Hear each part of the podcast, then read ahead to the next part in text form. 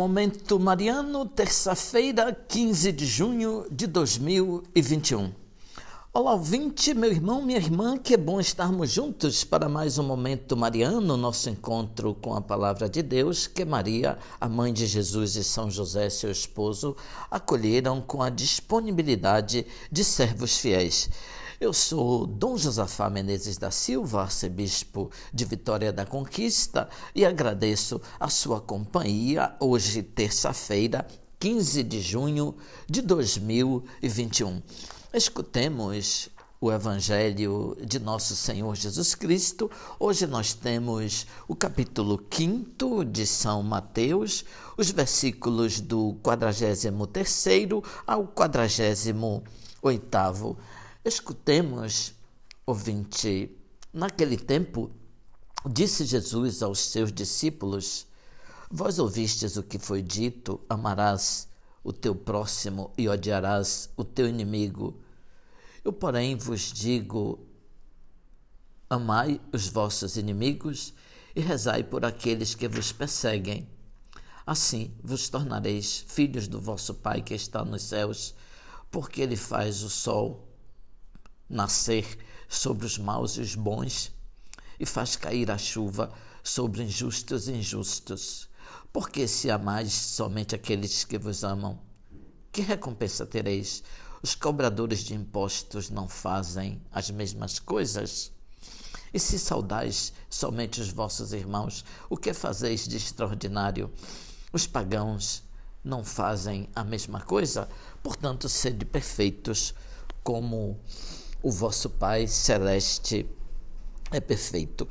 Ouvinte, Jesus está se referindo às divisões que eram muito comuns na lei judaica, as divisões entre judeus e pagãos, próximo e distante, santo e pecador, puro e impuro, amigos e inimigos.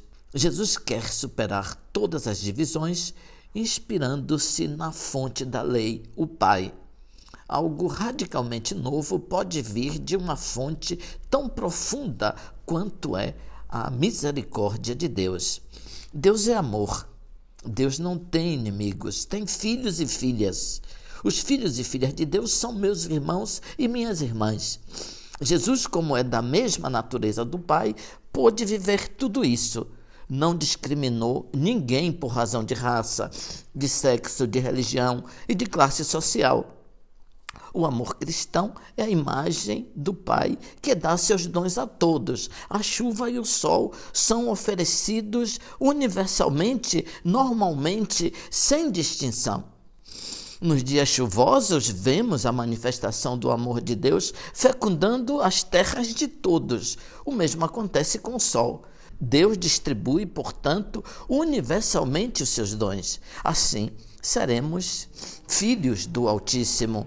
Nós não devemos somente ser filhos de um pai biológico, mas de nosso Pai Celeste. Somos então irmãos de Jesus, primos de João Batista, cuja festa estamos para celebrar.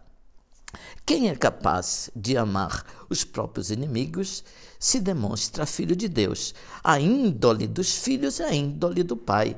A imitação de Deus é motivada por uma atividade destinada a manter a criação, pela qual ele doa a todos os homens os seus benefícios, sol e chuva, sem fazer distinção entre bons e ruins, amigos e inimigos. Se quer imitar os deuses, realize boas obras, também em favor dos ingratos, porque também para os malvados se levanta o sol e os mares são, são abertos aos piratas, dizia então o sábio antigo Sêneca.